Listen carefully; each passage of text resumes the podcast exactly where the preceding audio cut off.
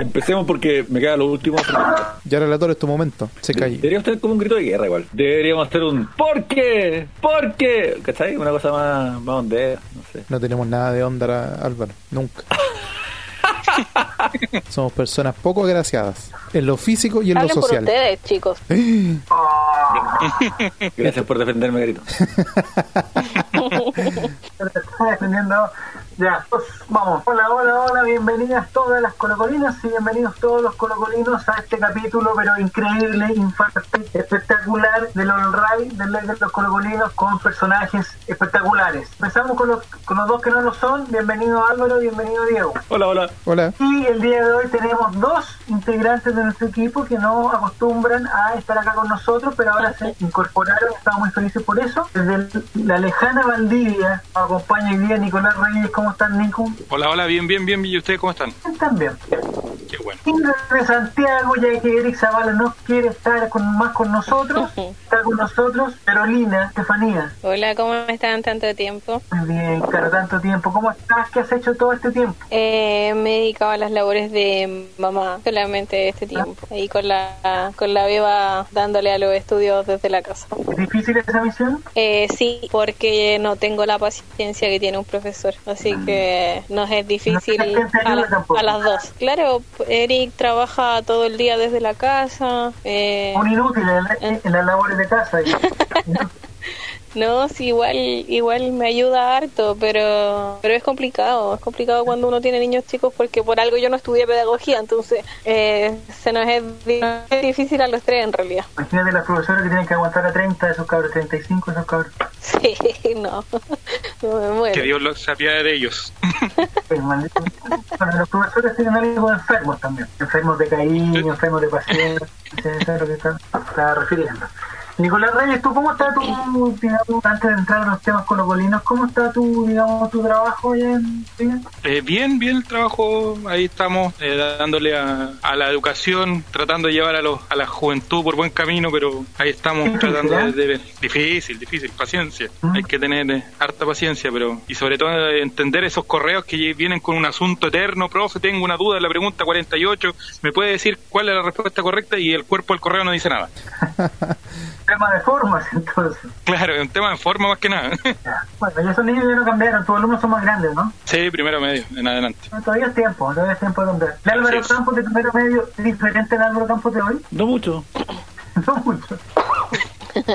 El Álvaro Campos de primero medio no mandaba mail. No, no, no. De hecho, no tenía esas cosas. ¿Qué cosas? ¿Estudiar? Computador. Ah. Computadora. Sí, en nuestra época el computador no era muy popular. Eran pocos los escogidos. Es que además la tecnología se va abaratando. Sí, pues también. Bueno, obviamente en nuestra época existían los computadores. Para que los niños millennials que nos escuchan no vayan a pensar que somos unos vejestorios del siglo XVII. Pero existían los computadores. Lo que pasa es que no era tan popular tener un computador. Entonces no podíais usar PowerPoint. Teníais que usar, teníais que usar papel craft para las disertaciones. Bueno, a, propósito del 10%, eh, todavía sigue habiendo gente, mucha gente en Chile que no tiene computador, lamentablemente. po. Ni celular con conexión a internet. Entonces, claro, hay una cosa socioeconómica ahí que, que marca el acceso a la tecnología. Lamentablemente creo que la... la Lo digo porque prefiero que prefiero que piensen que soy pobre que piensen que soy viejo. Ya, le hago lo de Colo Colo porque si no, no, no vamos a empezar nunca. Esta semana está marcada por varias noticias.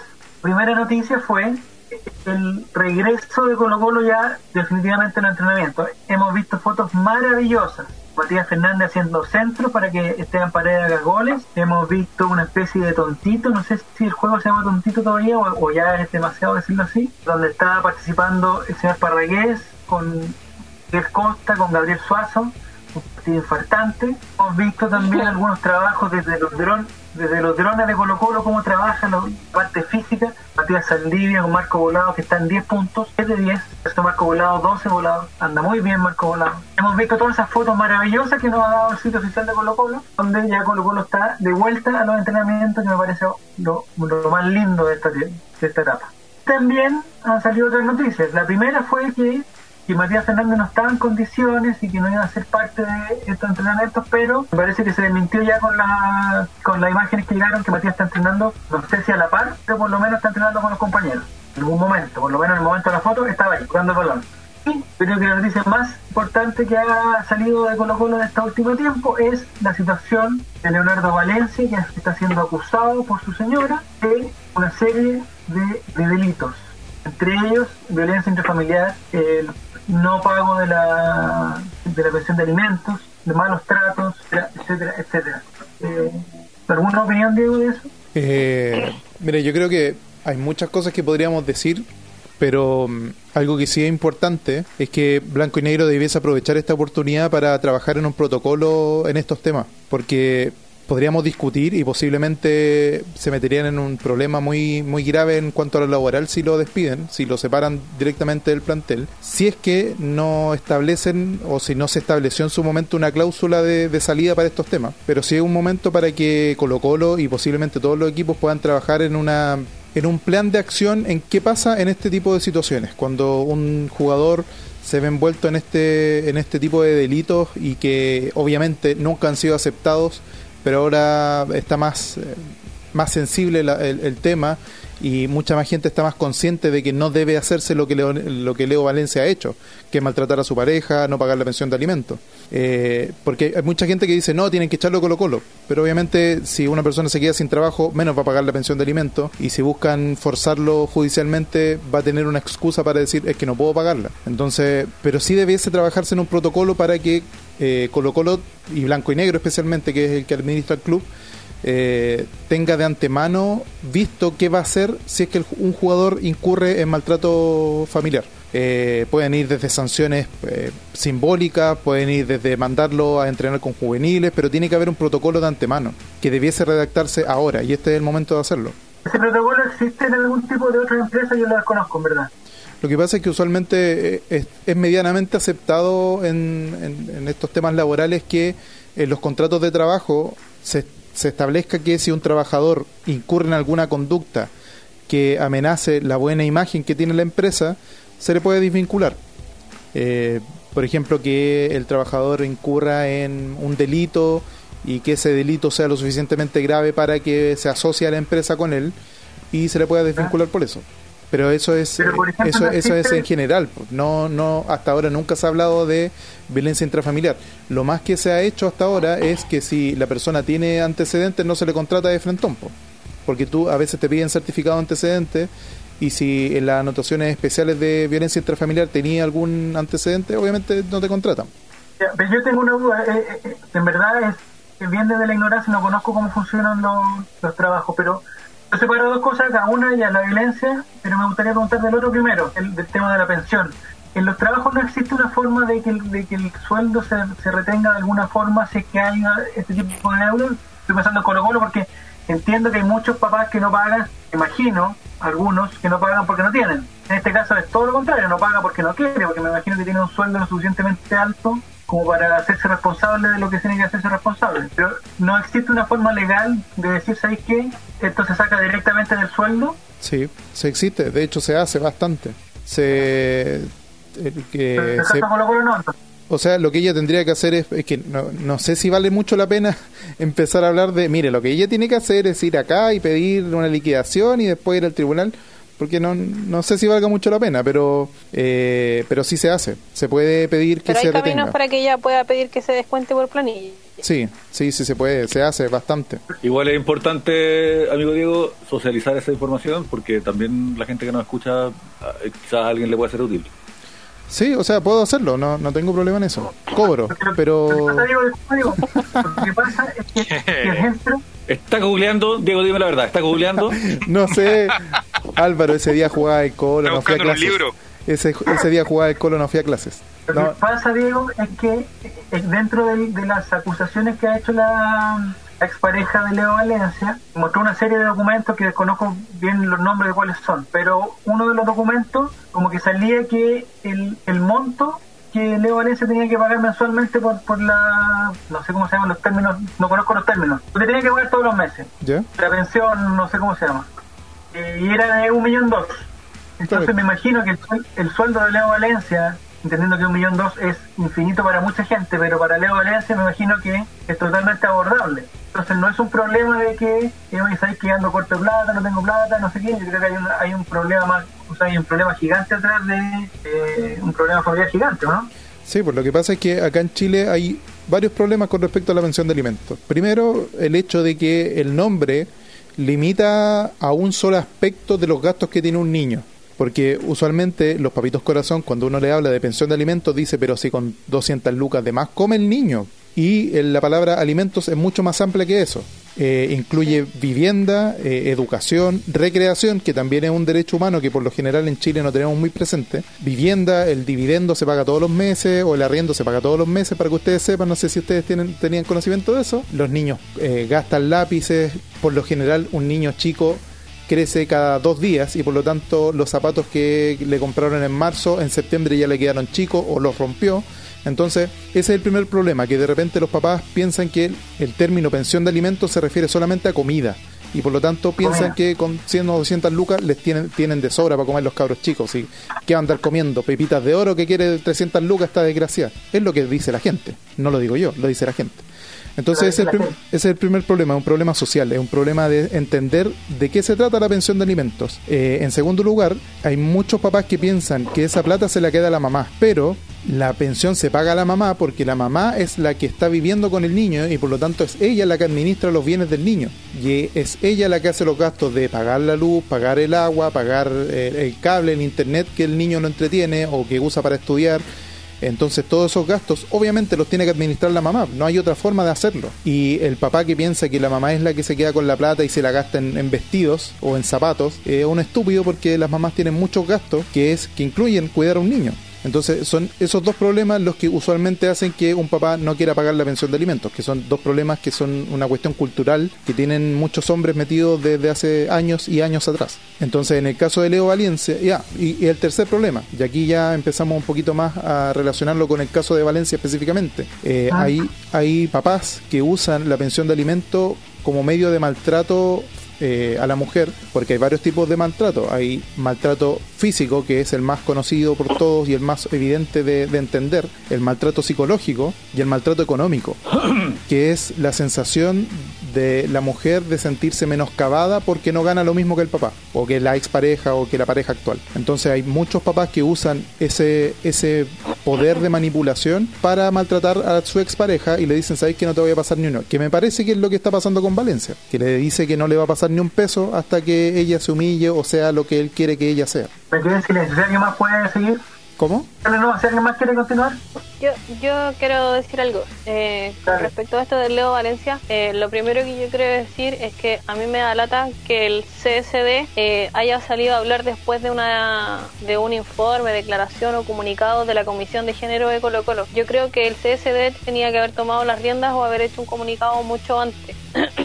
Ellos son la cara visible del club, la Comisión de Género Colo Colo no la conoce todo el mundo porque obviamente hay muchos hombres que no les importa el tema de este feminismo que se está abriendo hoy en Chile. Se agradece de todas formas que lo hayan hecho. Dígame. Pero en este caso, ¿no te parece que la comisión es parte del club? Sí, sí, es que, es que por eso te digo, yo, el, yo se agradece que lo hayan hecho igual, ¿me entiendes? Porque de alguna forma igual se da a conocer eh, la comisión de género de Colo Colo, pero eh, la comisión de género recién está creciendo, ¿me entiendes? Entonces el para mí el CSD debería haber tomado acciones un poquito antes. Ahora bien, pero yo hablaría muy mal, hablaría muy mal de la comisión de género, muy mal de la comisión de género que el club se le adelantara en su tema.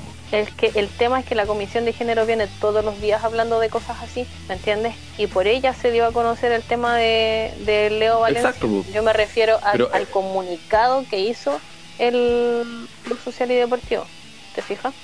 Sí, sí, sí. Ahora, Ahora bien, yo no sé qué va a pasar con esto de blanco y negro, eh, que por último un comunicado, pero partamos de la base de que el, en Colo Colo todavía no están las cosas en, en, igualdad o en equidad, Porque el fútbol femenino no se toma de la misma forma que el fútbol del, que el fútbol masculino. Y obvio que hay una diferencia porque vende menos y todo lo que tú creáis, pero empecemos a igualar las cosas para después llegar a temas más profundos como este. Y con respecto al, caso puntual del Leo Valencia, a mí me da mucha lata como mujer, como mamá, que él abuse de esa forma de su ex mujer y de los niños, porque como lo decía el relator, él no es que deba uno o dos meses de pensión de alimentos, Y me da mucha lata cuando él le dice en un WhatsApp que se supone que son de él, que él le dice algo así como que ella también puede trabajar. Obvio, ella tiene sus manos buenas, ella puede trabajar, pero lo de él es una obligación, ¿cachai? O sea, ¿qué, qué le pasa? El, o sea, si es porque la mamá puede trabajar, él tiene que dejar tirados sus cabros. No, yo encuentro que, que no. Eh, si lo tienen que echar o no de Colo Colo, eso ya es un tema legal, como dijo Diego. Obviamente no se puede, pero sí esperamos un, una sanción de algún tipo. Obvio que él no va a salir a pedir disculpas, ya que no salió a defenderse ni nada, pero no sé, pues, que se vea, que el club muestre una preocupación por las mujeres, por lo que está pasando, que deje de haber violencia en el mismo estadio, violencia eh, cuando a nosotras nos revisan de una forma al entrar al estadio, etcétera. No sé si se entiende. Sí, yo, yo, yo, yo lo entiendo, entiendo bien la situación de, de, injusticia y de disparidad que hay. Yo creo que eso es- lo hemos conversado varias veces y lo vamos a ir conversando mientras corresponda. Lo que me pasa con este caso puntual es que yo creo que es primera vez, por que primera vez que se plantea que el, que por decirlo así, como que el castigo que debe tener la persona involucrada sea como que se vaya a Colo Colo. O sea, hay muchísima gente que quiere, y yo lo, que he leído es que, ¿sabes qué? Leo Valencia no representa los colores de Colo Colo y que eso no se hace, y se debería ir de Colo Colo, echado de Colo Colo. Es que para mí, por ejemplo, que una persona que golpea a su mujer debería estar preso. Es que a eso voy yo, a eso voy yo, a eso voy yo, claro, que me parece que eso va, va mucho más allá de Colo Colo, o sea, si, no, si nos ponemos así, claro, y no puede estar en Colo Colo, pues no puede estar en ninguna, o sea, en ninguna parte. ¿Por qué Colo Colo es superior a otras instituciones que las otras instituciones debieran aguantar que exista una persona que así? No, ¿cachai? Eso, esa es mi duda. No, no, me parece que no hay duda de, de, de criticar el comportamiento que tiene. Eh, pero seguramente no hay que no hay que matarlo y no, no hay que dejar que trabaje nunca más, no. ¿cachai? Eso es, mí eso es, es otra cosa. No sé por qué, quizás Álvaro, tú, tú tienes una explicación mejor y más clara. Eh, No ¿Por qué entiendo, no, entiendo, Colo- no entiendo qué es lo que debería explicar. que por qué pasa, Porque, pasa porque eso Colo que Colo... la gente dice que por qué en Colo Colo no puede jugar, entendiéndose que quizás en otro lado sí. Es que no, no veo que eso haya sido dicho. No, no Pero creo que el punto pase porque... que no representa los colores de Colo Colo, no puede jugar Sí, ni po. menos en un equipo de Colo Colo. Bueno, pero claro, pues, eh, y, y, o sea, te- separemos los colores. No, no es una imposición legal, es una sana expresión del sentir de la gente. pues, no, no entiendo cuál es la, es la reflexión más allá que deba hacerse. Me gusta que Álvaro siendo me gusta que Álvaro siendo daltónico diga separemos los colores. Te lo pongo, te lo pongo de otra forma. Un, un saco hueá genérico dice que la U es lo más grande, eh, que Colo Colo, Giles Culeado, eh, que el vertedero, y después llega Colo Colo. Y la gente dice, puta, ¿por qué ese weón va a llegar a, ese weón que se haya Colo Colo? Ese weón no, no pertenece a Colo Colo, no, no, no tiene su lugar aquí. Eso no es eh, atentar contra sus derechos laborales ni nada, es solamente la gente expresando que no, no se ve representada en él. No, no tendría por qué la gente que sanamente se queja de, de que un buen como Leo Valencia está en Colo Colo dar más explicaciones que simplemente manifestarse, manifestar su descontento. No, no entiendo por qué tendrían que, que llegar No, con no el Código estoy- Civil laboral bajo el brazo. Como que No no... estoy criticando la o sea, no estoy criticando lo que piensa la gente, me parece perfecto que si alguien dice que tal o cual persona no lo representa, así como en su momento fue con Esteban Paredes, o con, no sé, me imagino que tiene que haber habido otros casos eh, que están relacionados con la justicia, digo yo. ¿Por qué yo no puedo decir eh, que este weón se vaya a la chucha? ¿Por está qué tengo bien, que sacar pues. un... ¿Por qué tengo que sacar un doctorado en, en leyes laborales para hacerme cargo de eso? No entiendo. No, no, no, mi duda es solamente en el sentido de, de esa opinión, claro, uno dice, ¿sabes que no, no me gusta que él esté en Colo Colo. Algo atrás lo de Diego, claro, que me parece que es imprescindible, lo- o lo dijo la cara también, imprescindible tener una especie de código escrito donde estén las leyes, o sea, la, la regla más o menos clara. ¿Qué es lo que se va a aguantar? ¿Qué es lo que va a pasar cuando eso que no queremos eh, en algún momento suceda?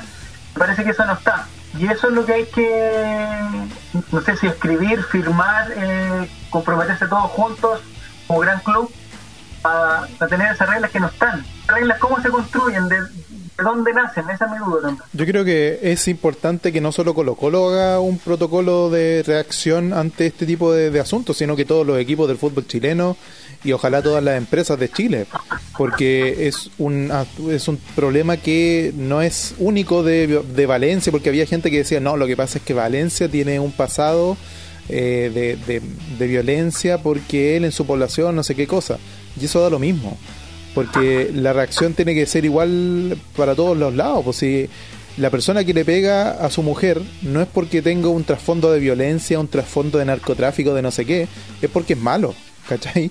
Es porque es una persona que no cacha bien para dónde va la micro. Entonces, eh, da lo mismo el pasado del jugador o el contexto del jugador o el contexto del equipo o de la empresa donde esté. Tiene que haber un protocolo para qué pasa cuando uno de los empleados de una empresa participa reiteradamente en violencia contra la mujer. Y ese, ese protocolo es tan simple como decir, bueno, si alguno de los jugadores se ve involucrado en esta situación y las denuncias prosperan en tribunales, no sé qué, porque obviamente tiene que haber un, una cuestión de la presunción de inocencia y el debido proceso y todo el asunto, eh, va a pasar que si es reiterado va a ser desvinculado o eh, si es la primera vez va a ser separado del plantel, no tengo idea, no sé cómo cuál será la mejor forma, pero tiene que haber un protocolo y tiene que conversarse. Yo creo que fue- que, que Carlos. les castigue de alguna forma, pues, porque así como, no sé, pues, cuando pasó, no sé, que los jugadores de la selección se, se carretearan en el bautizazo y no sé qué, y se les castigó de cierta forma, que sea así con estas cosas, pues, ¿cachai? Con, con la violencia de, de género, por ejemplo, un ejemplo súper absurdo, cuando se supo que Alexis Sánchez eh, se grabó teniendo relaciones sexuales con una modelo, que los amigos estaban en el closet grabándolo, también haberlo castigado de alguna forma, po, ¿cachai? Eh, más que desvincularlo, porque porque claro, mucho- eh, a lo mejor legalmente no se puede, pero así como lo dieron de opción ustedes, no sé, pues que entrene un mes con los juveniles, dos partidos de castigo, no sé, que, que se empiece a castigar, o más que castigar, sancionar de alguna forma esto. Hay muchos que ese, ese doble rasero se aplica por una cuestión muy simple. Y es porque yo por eso también siempre defiendo al- a, lo- a los curados, a los que carretean, a los que les gusta salir a bailar, porque en el fondo esos buenos no le hacen daño a nadie. Entonces, Exacto.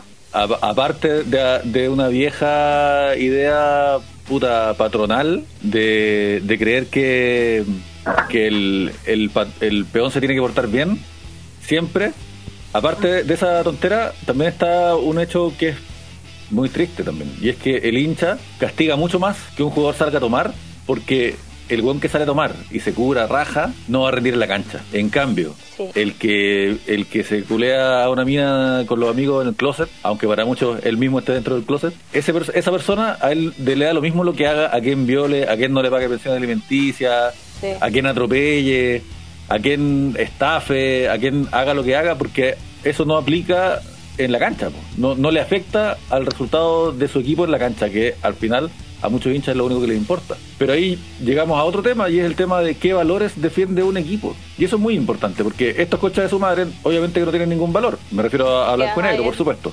A eso, Pero- a eso sí. voy, po. Pero un club- Recuérdense que cierto arquero que atropelló a una niña y la mató, el club jamás, jamás dijo nada, ¿cachai? Entonces, porque claro, porque el loco es ídolo, porque rinde y no sé qué, entonces como que todo el tiempo le bajan el perfil a estas cosas que son como eh, fuera de lo fuera de lo deportivo y en realidad Claro, y ahí- son las que ahí tienen que dicen- más sanción. Ahí dicen, no hablemos de cosas que no son de fútbol, preocupémonos del fútbol. Exacto. Pero cuando un González- extradeportivo. Cuando un sale a bailar, puta, ahí se meten todos. Yo Yo, voy más, más allá incluso, muchachos. Estuve revisando en este rato eh, lo que ustedes decían del código de ética o como se le quiera llamar. Eh, Alianza Lima tiene uno, Monterrey tiene otro y el más completo que encontré fue el de la Real Sociedad, Fútbol Club, Sociedad Anónima Deportiva. Eh, y acá va más allá, yo creo que esto también hay que hacerlo bien. Yo encuentro razón lo que ustedes dicen de que el jugador es al final la cara visible, pero cualquier persona ligada al club, sea accionista, sea eh, el guardia de seguridad que cometa una acción como la que hizo el Leo Valencia tiene que tener un castigo. Para mí, yo creo cualquiera. O sea, claro, el jugador es el que da la cara al final del día, pero y evidentemente este código de ética no se puede aplicar en Colo Colo. ¿Por qué? Porque no hay ética desde el accionista hacia abajo. Entonces no se va a aplicar nunca en el fútbol chileno en general, porque se perdió la Mira. ética hace mucho rato. Mira, y si queremos profundizar, ¿Se acuerdan cuando los hinchas de la U eh, violaron en grupo a una niña? Yo esos hueones no los dejo entrar nunca más al estadio, Exacto. ¿Cachai? Porque también tiene que tener una, una forma de sanción y es así como, como decís tú, o sea, desde el gerente deportivo hasta, eh, po, hasta el guardia de afuera, los que representen a la institución, inclusive siendo hinchas, tienen que tener alguna forma de sanción en estas cosas. Y leo así como a dos líneas de lo que dice el, el código de la Real Sociedad, que España, que hay otras cosas, que hay un montón de cosas que no se pueden comparar, pero dice, entre los que nos encontramos sus colaboradores, aficionados, abonados, accionistas, empleados, jugadores, técnicos, responsables, clientes, proveedores y un largo etcétera, que se, adhieren a este código ético que, que plantean ellos. Entonces, eh, es un tema que va más allá, yo creo, incluso, y que, como digo, no es aplicable. ¿Por qué? Porque aquí en Chile se entregó por completo el fútbol a la sociedad anónima y se perdió ese ese profesor, esa, ese exjugador, el que sea, que le enseñaba también a la persona. No digo que ahora no lo hagan, pero ahora se hizo todo mucho más profesional, entre comillas, pero se perdió un poco a lo mejor la calidad humana porque a estos cabros no le enseñan que eso está mal. O a lo mejor lo hacen, pero le- les tienen que decir de chiquititos que, esa, que ahí la cagan y la cagan feo. A mí hay, hay otro tema, si es que hablamos de conductas y, y temas éticos, hay un tema que es re peliagudo, muchachos, y, y, bueno, vamos a, a tratar de ser respetuosos, pero pero todos sabemos que por, por una cuestión social, la mayoría de los futbolistas vienen de, de historias difíciles, eh, les ha tocado vivir cosas, cosas duras, y todos los contextos en los cuales se, se pone atención resultan estar quebrados. Entonces, cuando vemos la realidad de las cárceles, cuando vemos la realidad del Sename, es cosa de hablar con cualquier profesional de del tema para, para que cuente historias espeluznantes sobre lo que cargan niños que nacen en, en lugares poco afortunados, digamos. Y, y es, es muy raro que eso no, no llegue al fútbol.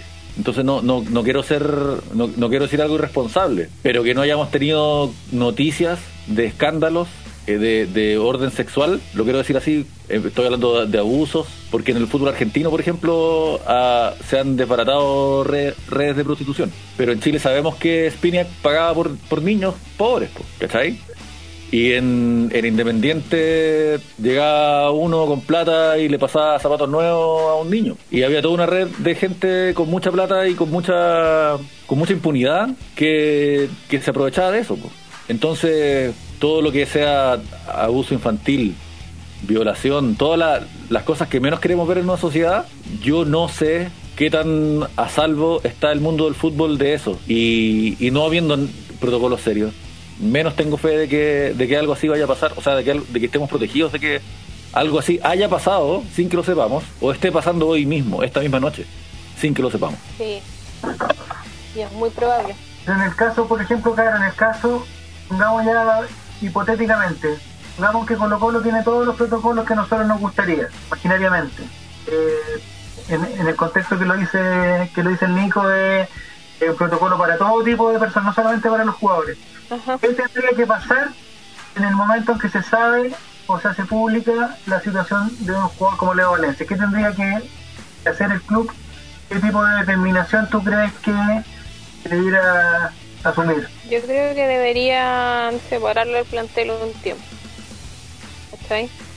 O, o, o porque si nosotros lo vemos de manera así, muy, muy, muy fría, el valor de Leo Valencia como jugador eh, dentro de Colo Colo en este momento igual es alto. Entonces, que lo desvinculen casi imposible porque no se van a arriesgar a eso. Pero no sé Ah, si castigarlo con un, con un par de partidos, desvincular, o sea, separarlo del plantel, no sé. Algo así se me imagina. O, o quizás que Colo Colo diga, no sé, pues, que haga una donación a, al, algún movimiento, ¿cachai? O algo así, no sé. O sea, primero exigiéndole que le pague a su hijo, sí. Pues eso no- Es que para mí hay un par de cosas. Uno es la cosa, claro, la cosa legal de la, de la Luca, que eso se, o sea, eso se debe resolver sí o sí. Y, Claro. y ahí me parece que sí Colo Colo tiene la herramienta, me imagino que en el corto plazo para decir, oye, esta weá no, no se puede hacer, está fuera de toda, de toda norma, de toda ley, hay que, hay que, hay que solucionarla. Mi pregunta Claro, ya ¿Por qué Colo Colo no ofrece sus abogados para que asesoren a esta niña, por Eso. ejemplo? Eso, ya, eso sería una. Sí. Es que no creo que lo puedan hacer. de encontrar alguna, alguna solución concreta que en el fondo deje tranquilo, porque en el momento, lo que me parece a mí, en el momento que empezamos a decir, oye, sí, pero lo que pasa es que Leo Valencia, bueno, el único buen bueno que tenemos en el medio campo, y como que nos metemos en la discusión como, eh, no sé cómo llamar, la táctica, la importancia del jugador dentro de un equipo.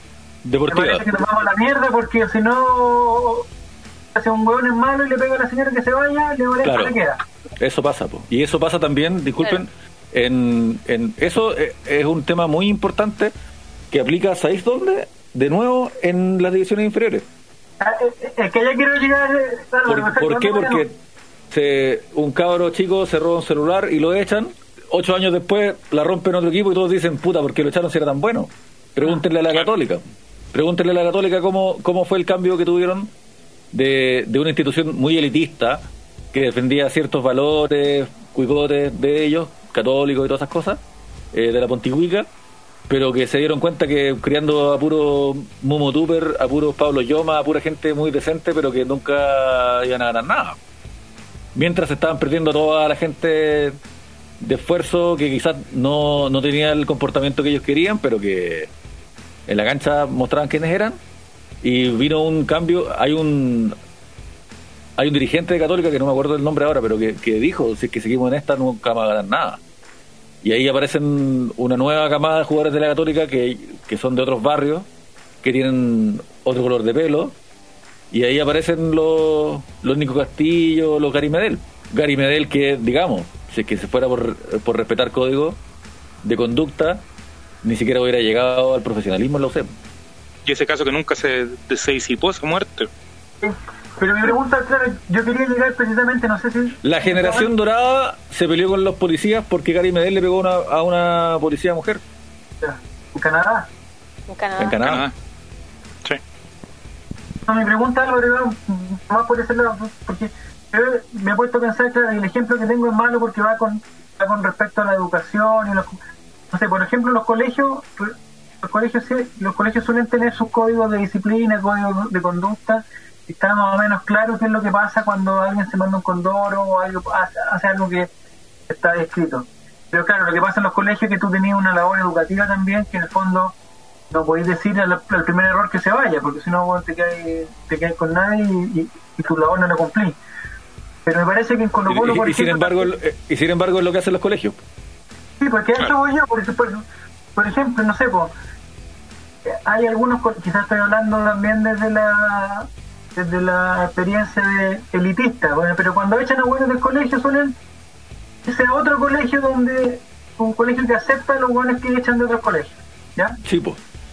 Y ahí se crea, no sé si un círculo muy virtuoso, porque están llegando toda la gente, algunos que se rehabilitan, entre comillas, bien entre comillas, eh, pero en el fondo queda ahí. La labor, claro, la labor de un colegio, y me parece que también debería ser labor de, de una división inferior de un equipo, es tratar de educar dentro de todo. O sea, hay cabritos de 10 años, 11 años, eh, y claro, que si le mandan un condoro, que si lo veían robando en el mall, no sé si al, al día siguiente vuelven a Colo Colo y capaz que se vayan para siempre, ¿cachai? Quizás no Claro. es. Quizás Es no que a es lo la- mejor, a, a- a lo mejor, relator, lo que hoy día tenemos que pensar no solamente que un niño que está entrenando, que los niños con la niña entrenen, evidentemente entendiendo las diferencias que hay entre categorías, que puede discutirse quizás, pero a lo mejor también hacerlo más cotidiano, o sea, hablar, empezar a hablar de los clubes de, de personas más que de, de género. Sí, yo iba más allá de eso, iba como las claro, a, a la acción. Weón- Claro, Pero es que ahí niña. estamos, estamos mezclando cosas porque por un lado está el tema formativo, Mm, donde el club se hace cargo de, de quién de quién está formando, digamos, valga la redundancia. Y otro tema muy distinto es a quién contrata. ¿Ya? Y el, y el hincha sí tiene derecho a decir, puta, no quiero que llegue este bueno a Colo Colo porque este weón no representa los valores de mi institución. Ah, ya.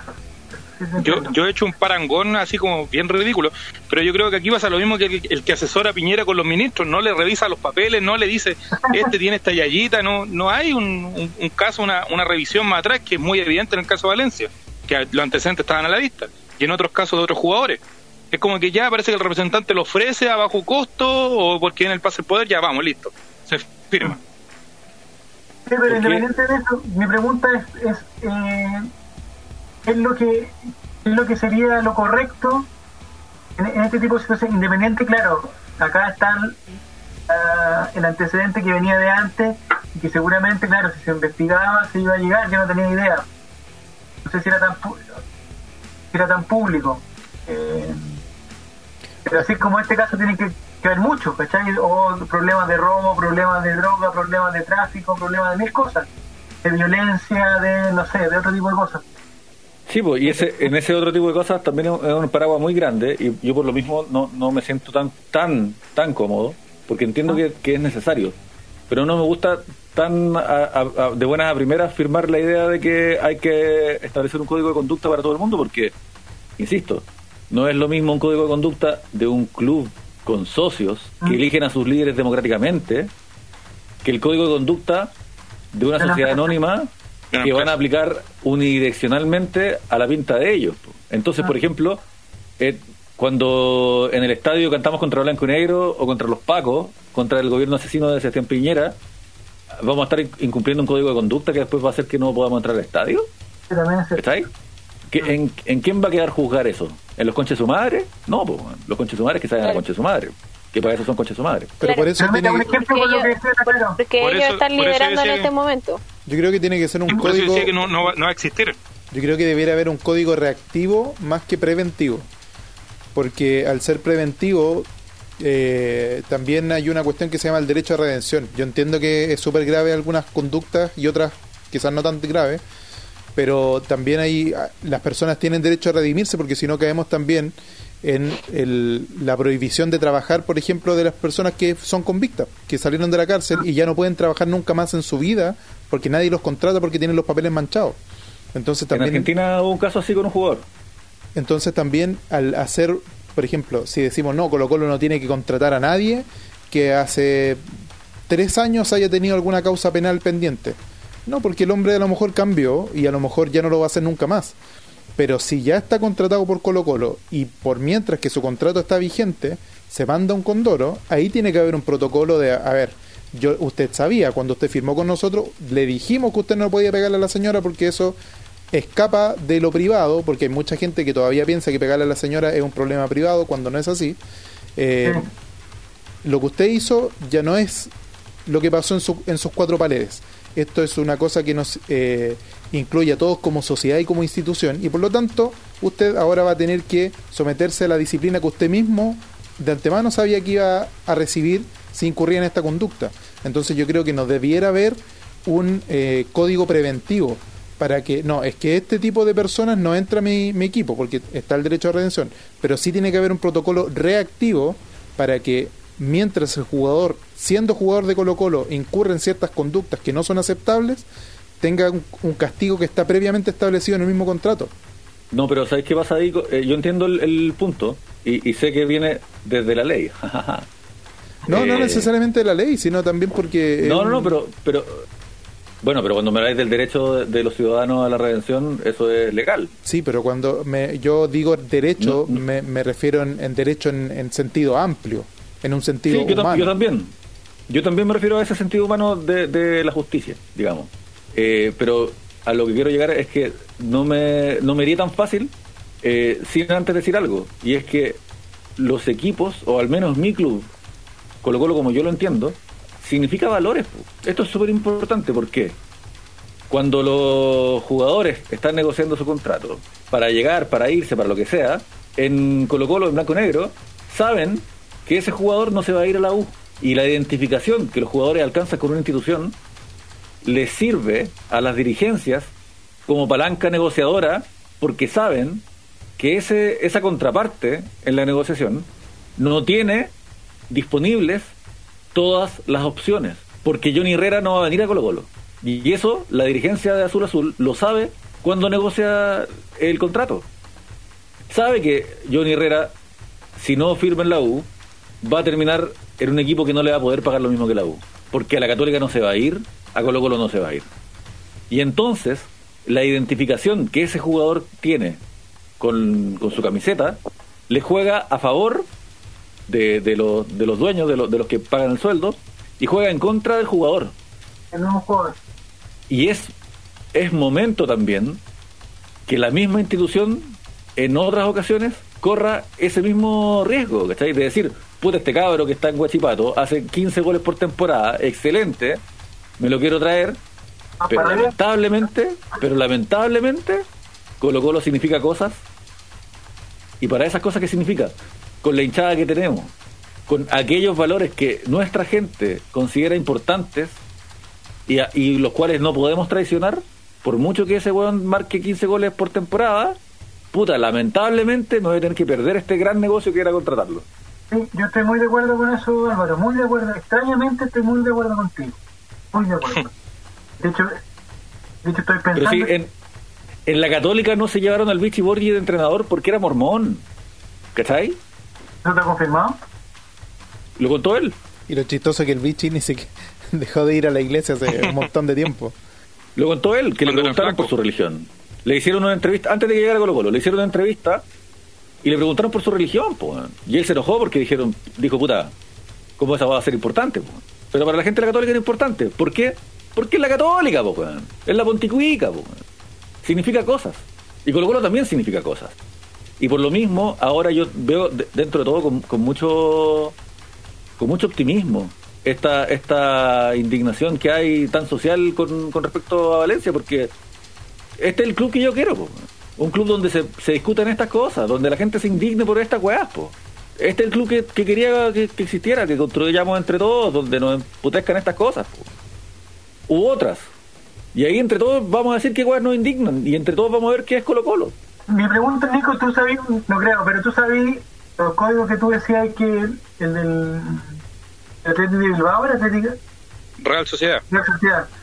La Real Sociedad, el Monterrey, otro, ¿de dónde, de dónde nacen? ¿De dónde, o sea, de qué forma? Porque en el fondo, me imagino, creo que puta, la mayoría de las empresas debe tener su código de conducta, de ética, no sé qué cosa, eh, quizás más o menos estricto, eh, pero en un equipo como Colo Colo, ¿de dónde, de dónde, dónde podría llegar a nacer esa cuestión del club social? ¿De dónde, dónde podrían empezar? Eh, bueno, lo que he revisado, bueno, la, la mayoría de estos son relativamente nuevos, y tienen 10 años, eh, no más allá de eso, son una política eh, relativamente nueva. Eh, pero yo, como decía, yo creo que es difícil que se haga acá porque si partimos de que uno de los accionistas que tenía Colo Colo, el expresidente, tenía problemas con el tema de la colusión del papel higiénico, tendría que partir del castigo desde muy arriba, entonces yo por eso digo que es imposible. Eh, en Barcelona creo que uno de los que vi eh, tienen un representante de la mesa directiva, un representante de los socios, un representante de los jugadores y así, y forman una mesa de cinco o seis personas.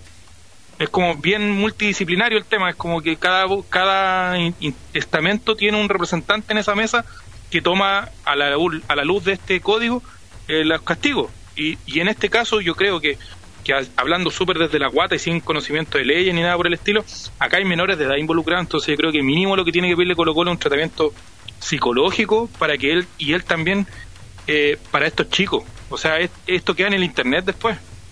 Queda. O sea, estos niños van a crecer, no sé, no sé, son dos creo, no, no lo sé, no tengo claro. Pero después ellos van a crecer y van a darse cuenta de, de todo lo que pasó. Ah. Claro, entonces yo creo que mínimo es, es como lo, lo mínimo que podría hacer Colo Colo, ofrecerle un tratamiento psicológico a, a la víctima y a los niños. Y a Valencia también. Y a Valencia, de pasadita. Pero yo no sé, como digo, no sé si por ley lo pueden obligar a él a hacerse un tratamiento de ese tipo. No, no, no lo sé, pero yo creo que es como No, o sea, aquí, lo aquí mínimo. los sistemas legales estamos cagados porque nadie sabe. Claro, nadie sabe de ley, así que Estamos aquí y Habría que nadie ya- sabe. habría que ver a un abogado por ahí, pero Tenemos que un abogado, esa está muy peluda. mi, mi duda era. Cobra muy dónde, ¿Por dónde agarramos la weá? ¿Por dónde? Claro, porque en el fondo esto va a pasar y el campeonato va a empezar. Yo tengo la sospecha que Colo Colo se va a tratar de hacer el weón lo más posible. Y a lo más va a sacar un, un- un comunicado cuando Leo Valencia pague la plata, porque además, puta, no debe un, uno o dos meses, debe, debe caleta de plata, weón. es que si Yo nos no vamos si al tema cuando entendiendo que no es lo más importante. si nos vamos al tema cuando Moza estuvo involucrado en un tema de también de unos golpes y una cosa así, se hicieron los locos y pasó el tiempo y se olvidó la gente. O sea, no- 33 millones de pero pesos. están, están apostando a eso. Pero deberían ellos eh, mencionarse de alguna forma, se debería castigar de alguna forma Leo Valencia. No, imagínate en unos seis meses más, cuando la expareja pida los apremios correspondientes y al hombre le quiten la licencia y si eso no funciona lo manden a la capacha con arresto nocturno y, corresp- y justo le toca concentración no va a funcionar nada y ahí van a tener una buena excusa para echarlo. Eh, Qué Pero pésima bueno, gestión, fuera pues computadores, No sé si yo me caí o... No, tú no le caíste. Ah, No, tú no te caíste. Se escucha cortado Diego y Javier. no, pero por último yo estoy Ajá. grabando con la mesa, así que yo no importa si yo me escucho cortado. ¿Qué cosa, profesor Javier? Nico, ¿no? No, yo decía que una pésima gestión, le decía Diego. Claro, no, no puede ser tan reactivo a esperar que le, le decreten el- la prisión como a premio para que el hombre pague. Nada sorprende de la, de la mesa. Pongamos que nosotros somos los encargados del panel de expertos que tiene que resolver esta cuestión a favor de, de, de todas las, las partes. En ese caso, Javier, ¿tú serías, ex- ¿tú serías experto en...? En la parte comunicacional. Me gusta, me gusta. en la parte comunicacional. Parte comunicacional, desde solamente desde ese punto de vista yo digo, junto con Leo Valencia, yo soy blanco y negro, me junto con Leo Valencia y como compadrito estamos, tenemos la cagada. Vamos a hacer dos, tres cositas. La primera, compadre, los 33 palitos que debe usted los paga ahora mismo. Vamos juntos y lo depositamos en la cuenta de esta señora y para que ese no sea un tema porque ese no es problema. No tenemos problema de plata, vamos a solucionar eso al tiro segundo lugar, nos tenemos que poner del lado de las víctimas, entonces vamos a preguntarle a su ex señora, vamos a preguntarle a su hijo qué necesitan, y Colo Colo se lo va a dar también, ahí está. Y tercero, don Leo Valencia, usted va a estar, va a ir con nuestro, con nuestro psicólogo, y va a, a someterse a este tratamiento para que, para que controle su ira, con no sé qué cosa, y no sé qué cosa, y, y siga jugando. No lo voy a mandar a los juveniles ni a una wea, sino usted va a seguir violita trabajando, haga actos goles y solucione todos sus problemas. Si no lo soluciona, se va a Pero va a salir ese hueón así. pues. Estoy tratando de solucionar problemas claro, no sé cómo. Él es de la parte de comunicación nomás, no la parte económica. Ustedes ven la parte No, económica. ese- es que esa, esa, no, ¿sabes lo que pasa? Es que como, como él es comunicacional, eh, o sea, es cuando se anuncian estas medidas, que está ahí.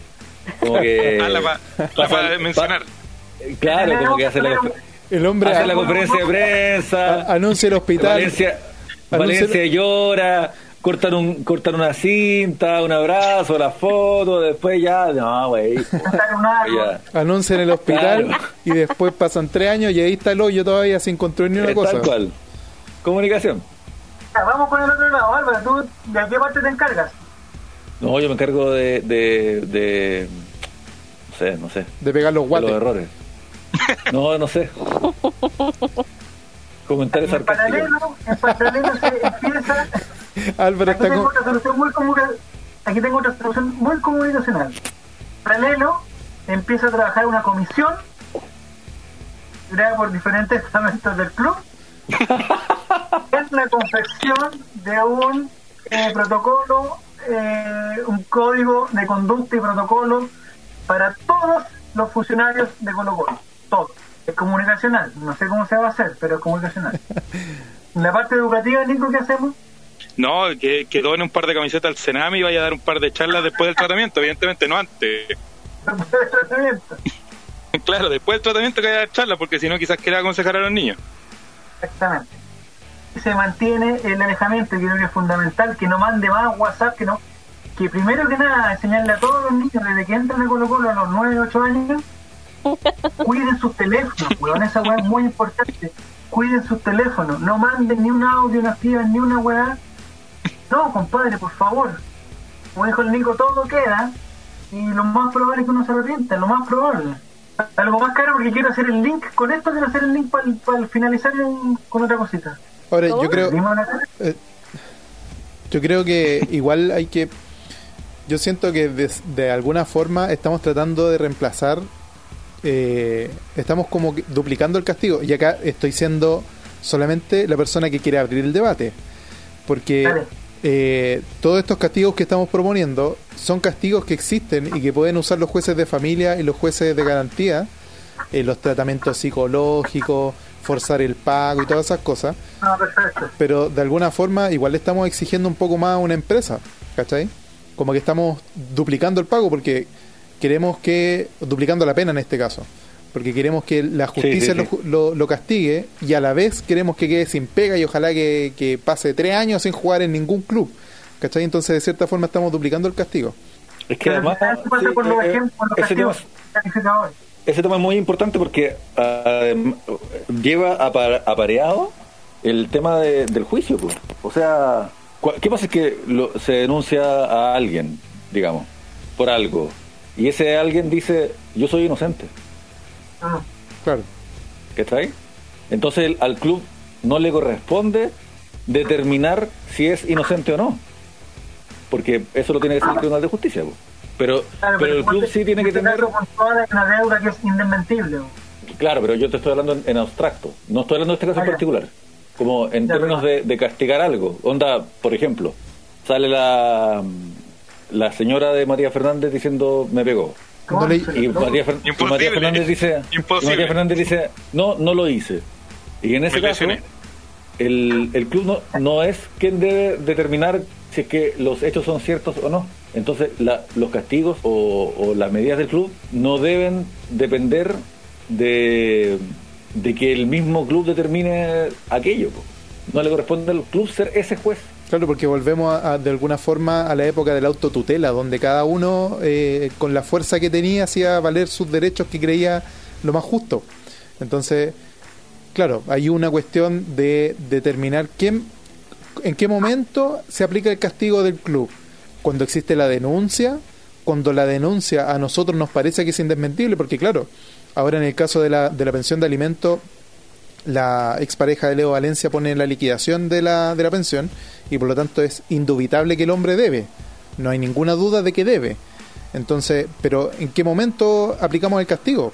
Cuando hay denuncia, cuando a nosotros nos parece que es indudable, cuando hay sentencia, porque también hay que ser súper claro y, y enfático en decir que la justicia no siempre establece la verdad absoluta, es una verdad jurídica. ¿Cachai? No, na- nadie, nadie en Chile discutiría eso, amigo.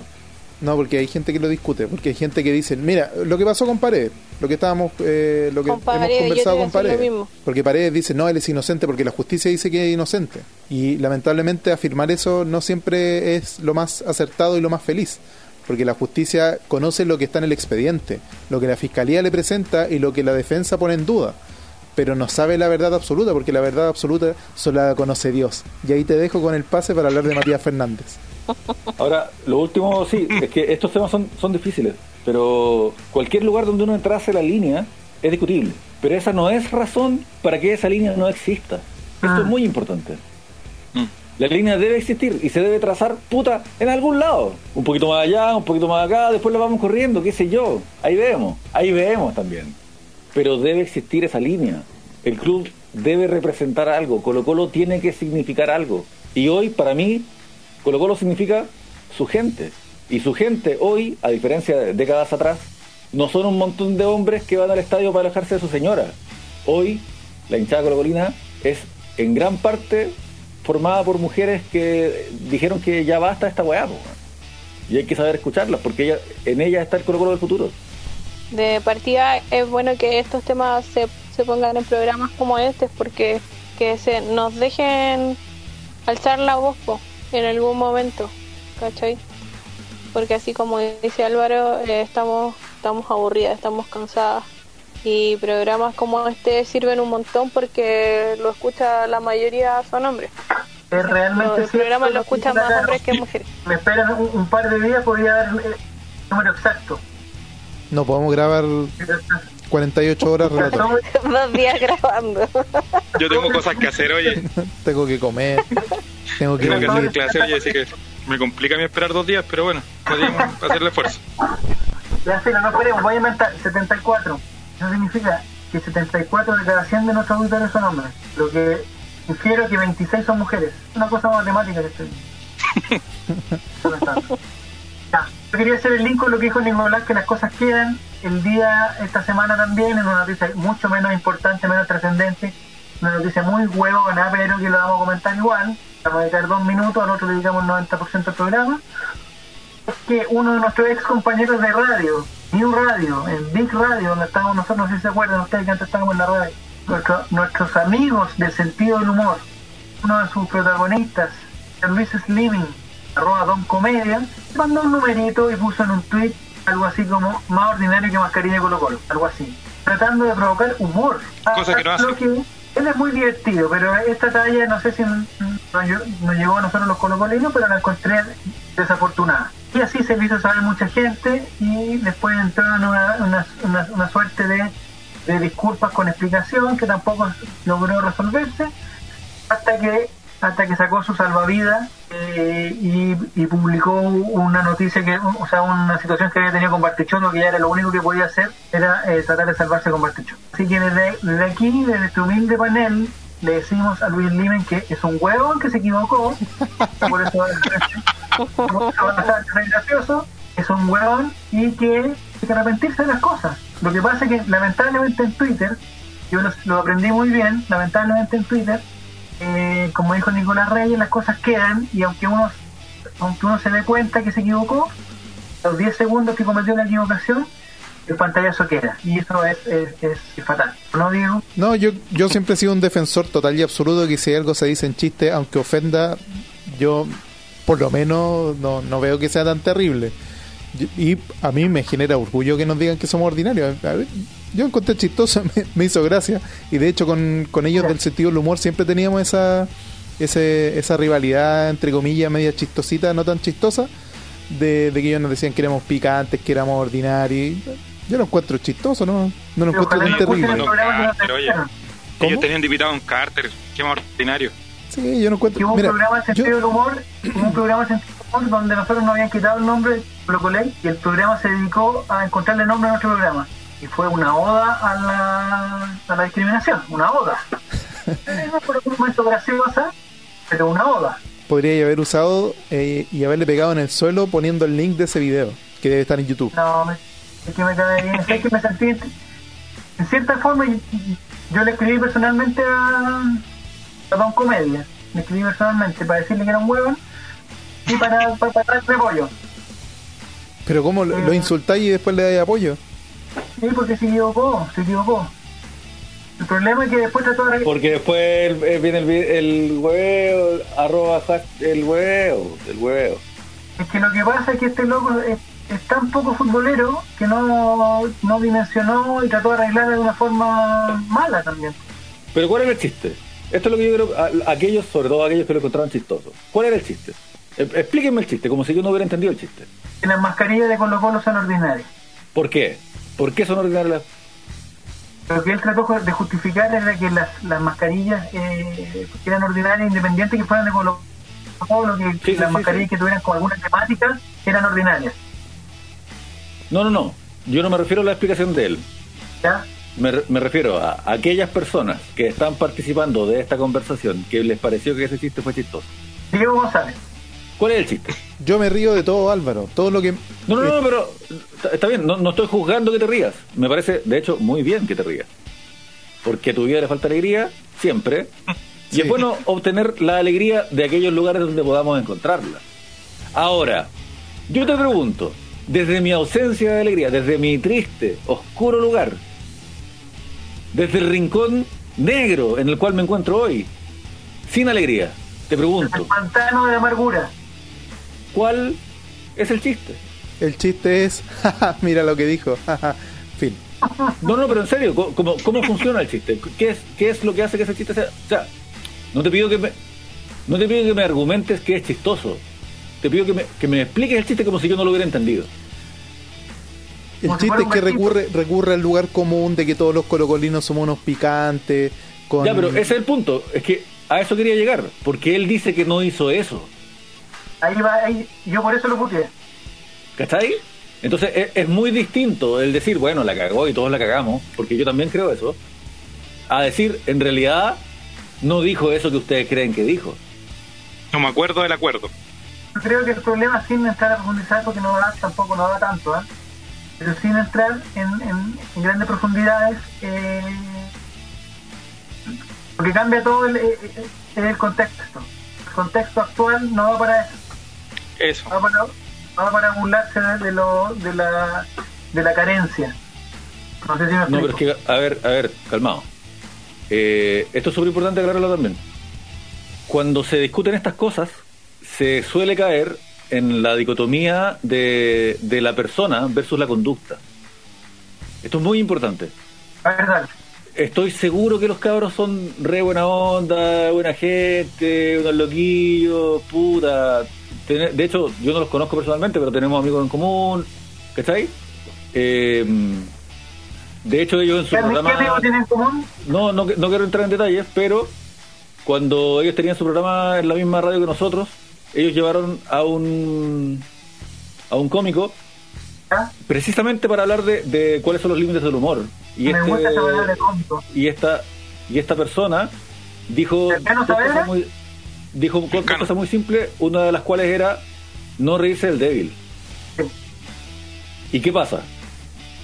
No se trata de que este muchacho, no sé su nombre, no me interesa aprendérmelo de memoria.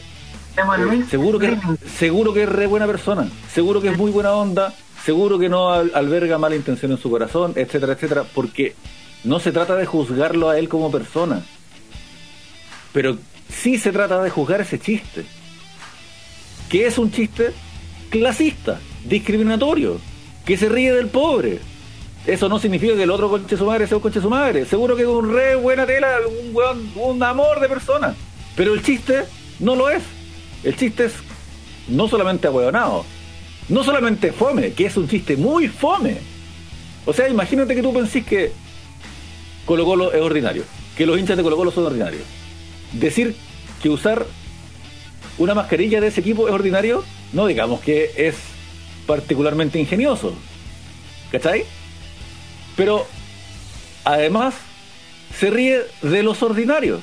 ¿Y quiénes son los ordinarios? Los pobres. pues. ¿Cachai? No darse cuenta de eso es grave. Y nadie tiene la, la, la verdad absoluta ni, ni la capacidad de decir yo soy perfecto, yo nunca me equivoco, yo lo sé todo, yo puta. Cada, cada palabra que sale de mi boca es un canto a la vida, un canto al amor, un canto a la dicha. Estamos todos pegándonos constantemente al cachofazos. Todos estamos constantemente siendo mejores o tratando de ser mejores y dándonos cuenta de los weas que fuimos en el pasado. En ese proceso estamos todas las personas vivas en el planeta Tierra durante el siglo XXI. Y dentro de ese proceso, este muchacho hizo una talla muy ahueonada, muy fome y muy discriminatoria. A mí me recuerda cuando invitamos a este muchacho del, del sentido del humor, no me acuerdo cómo se llama, el que lo voyaban por el prepucio. Don Ya. Tatón. Que es un, porque que es un programa de humor sin hacer chistes sobre el pene. Entonces, cuando lo, invi- cuando lo invitamos tuvimos una cierta relación, ¿está ahí?